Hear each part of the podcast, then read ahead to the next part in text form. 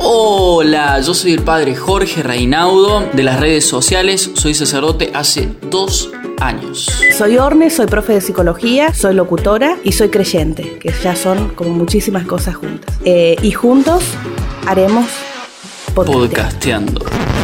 Podcasteando. Bienvenidos. No sé por qué arranqué muy como celestial. Es un nuevo podcast. No, no encontré el efecto celestial, ya lo voy a buscar. ¿Qué es que hace? Yo creo que lo tengo. Bueno, ¿Sabes dónde lo tenés que buscar? ¿dónde? Hay un videito de cuatro monaguillos que están cantando y uno se pone un globo en la... En serio, se pone un globo, tiene helio y globo y grita... ¡Ah! No, pero, Ya eso- te lo voy a... No, pero en serio. pero hace el- Es como música, es como latín. creo. lo tuyo, tu especialidad. Sí, es mi especialidad. ok, arrancamos. Querido Bienvenido. Orne, No, no. ¿Que vos me no. presentás a mí? Sí. ¿Qué, tema hoy? ¿Qué tema? ¿Qué te, qué te parece? El tema destinado para el día de hoy, amor propio. Amor propio. ¿Qué tema? ¿Está bien amarse?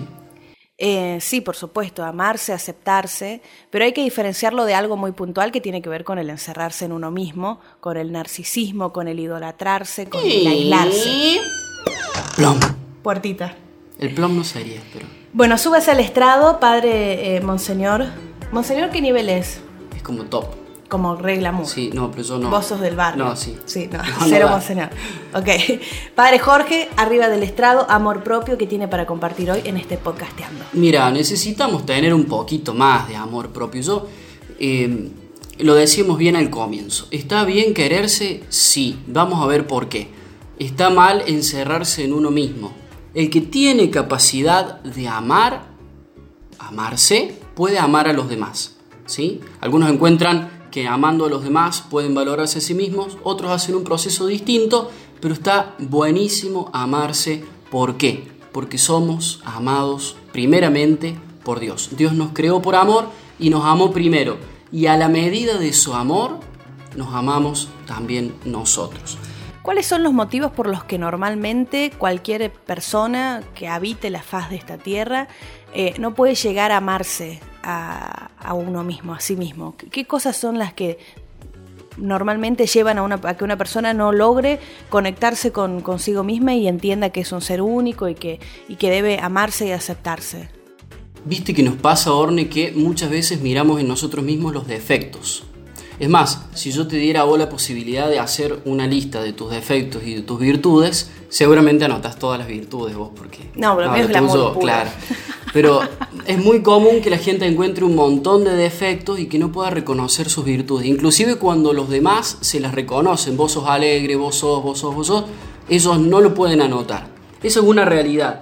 Y también nos pasa que muchas veces queremos de los demás cosas que no las vamos a tener nunca. El ejemplo del pelo. Ay, sos pelo lacio que eres rulo. Sí, bueno, yo en este momento quisiera tener pelo, al menos. Claro, vos pelo ya no, imposible, ya seríamos un injerto, pero... ¡Se me cae!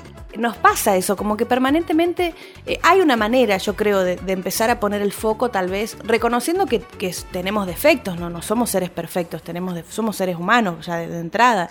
eh, pero creo que deberíamos buscar la manera de reconciliarnos con nuestros defectos, pero puede ser que eh, atinemos a ver siempre la parte vacía del vaso y no la parte llena. Vacía del vaso. Por ejemplo, el, Vacío. el- oh, qué rico un vacío de la parrilla.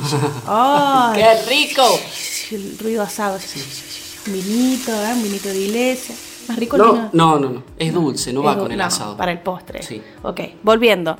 Eh, los defectos. Los trauman y nos trauman los defectos y nos cuesta ver nuestras virtudes. Pero quiero ejemplos.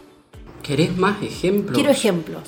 ¿Vos estás segura? Sí, quiero Mira. citas, quiero material. ¿Querés? Bueno, mira, primero tenemos que decir de que no hay en el mundo dos personas iguales. O sea que como sos vos, con tus defectos y con tus virtudes, sos única e irrepetible. ¿Así tenía que ser? Viajamos, sí, así tenías que ser y no podés cambiar nada de vos. Pero mira, fíjate, nos vamos a la Universidad de Har- Harvard.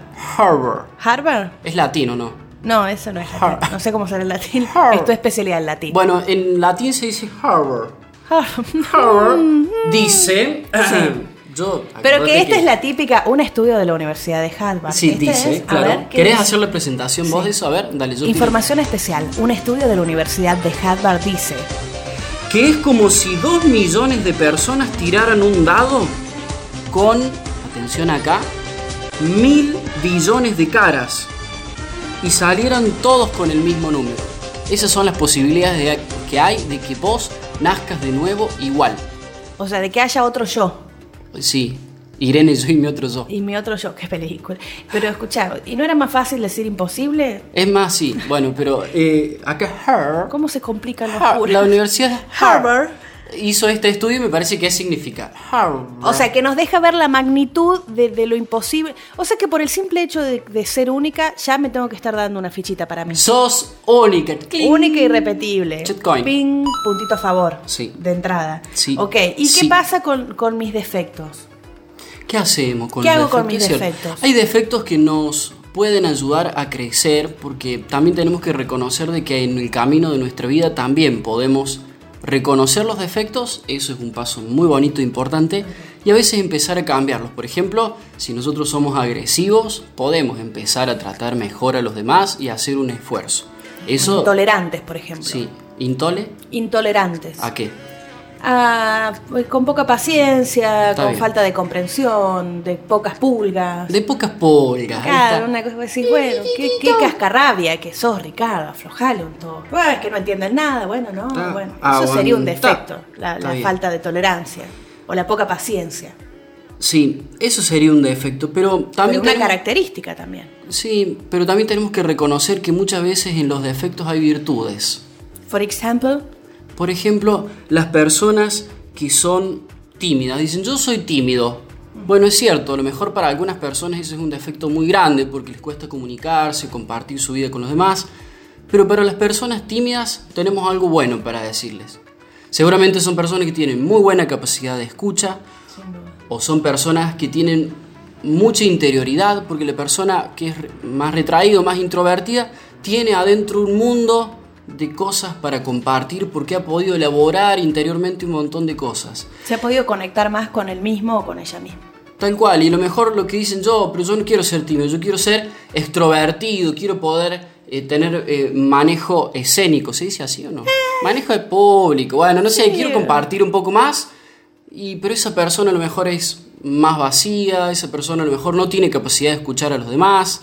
¿Por qué estoy moviendo el brazo así si no, lo No ven? sé, no te están viendo, pero bueno, dale, Lo- expresate. bueno, la cuestión es que estas personas así pueden no tener interioridad. Entonces, donde está el defecto, muchas veces hay fuentes también de virtudes, como en el caso del tímido, la escucha, para poner un ejemplo, ¿verdad?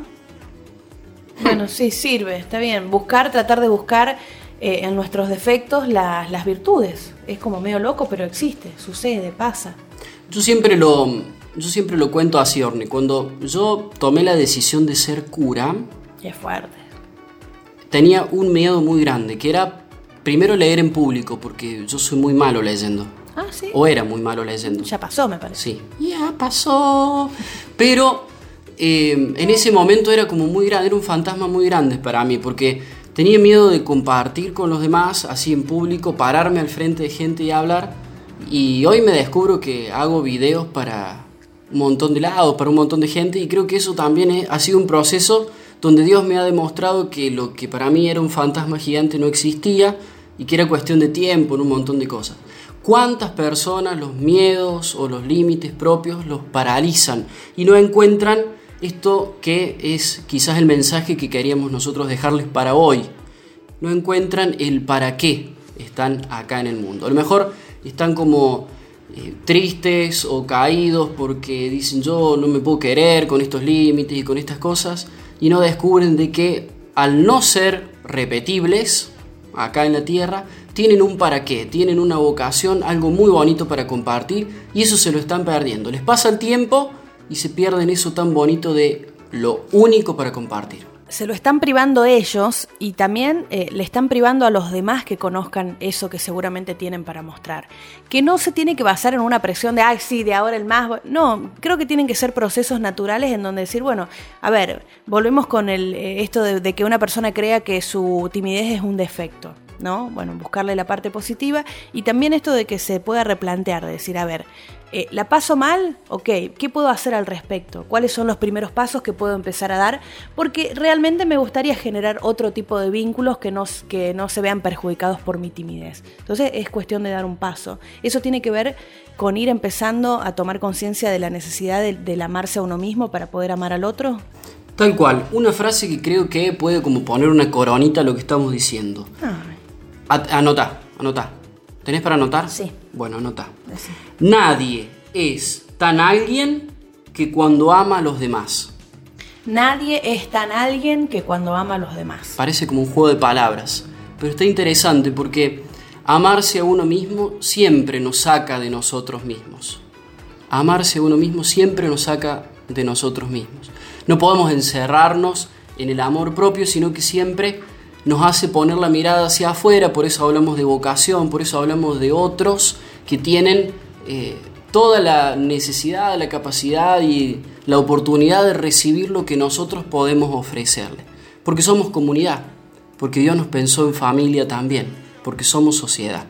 Dijiste Dios nos pensó. En, algún momento en, la, en la Sagrada Escritura, en la Biblia, se, ¿Se corrobora esto que me estás diciendo que Dios me ama así con todos mis defectos? Hay una cita que ahí te lo voy a buscar. A ver.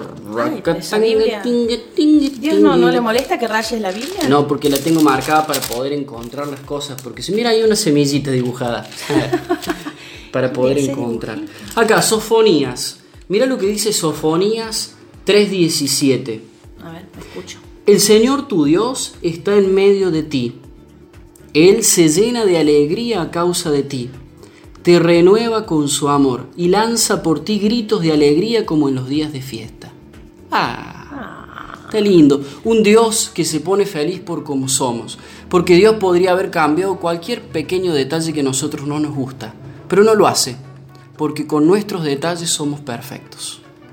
Ay, cerremos con una canción. ¿Te parece? Sí, sí. Unas palabras finales, la importancia del amor propio, no confundirlo con narcisismo, egocentrismo, ni encerrarse en uno mismo, entender que somos perdón, perdón, encerrar, poner la puertita. Encerrarse en uno mismo. entender que, que, somos únicos e irrepetibles, empezar a descubrir en, nuestros, eh, en lo que nosotros consideramos defectos pequeñas virtudes, animarnos a dar el primer paso para seguir encontrando la felicidad y poder conectarnos con, los otros en comunidad. Eh, ¿Y qué más? ¿Qué más le podemos Aprendiste un montón. Vamos a dar un ejemplito muy bonito y re lindo. Si estás en el auto, baja, frená primero. Guarda, porque si está en la autopista está complicado. bueno, no puede frenar. A ver, ¿cuál es la idea? Pero entonces guardarlo en la memoria. Anda al espejo y sonreíte. Hacete caras. Porque viste que uno se va y se torea, nena. Pero te, se ladra. te sentís medio una, una boletti. Pero cerra la puerta del baño, nena. Quédate en... Claro, estás solo, Está bien, ok. Disfrutate, disfrutate. No podés querer a otro si no te querés, si no te cuidás, si no te valorás vos mismo. A ver, Orne, sonreí. A ver. Ay. Ay. Era un defecto. Era un defecto. Sí, sonreírte. Aceptarse, quererse, con todo lo que tenemos, con lo bueno y con lo malo, y empezar a buscar un bendito equilibrio. Con esto, con esto, Orne, ya nos despedimos, ¿no? Ya estamos, sí. Cerremos, pero tenías una canción en mente. Yo creo que cerremos por lo menos con una partecita de esa canción. Bueno, pero no la canto, ¿yo querés? ¿Lo dejamos cantar? No, que no, no, ni la arruinemos. No. No, quedémonos acá, nos abrazamos y cantamos esta canción. Mm. No, es ah, trágico. Bueno. Ok, hasta acá el primer podcast. Amor propio. Nos reencontramos en el. Ella es la tercera, el cuarto. Este es el tercero. El, próximo va a ser el cuarto. Qué inteligencia la mía. Sí. Jorge Padre Reinaudo. Nos vemos en Resiliencia. Sí, capítulo número 4. Hasta acá el tercero. Chao, gracias. Tira un beso. A la medida de tu abrazo creaste, Padre, a la medida de tu abrazo,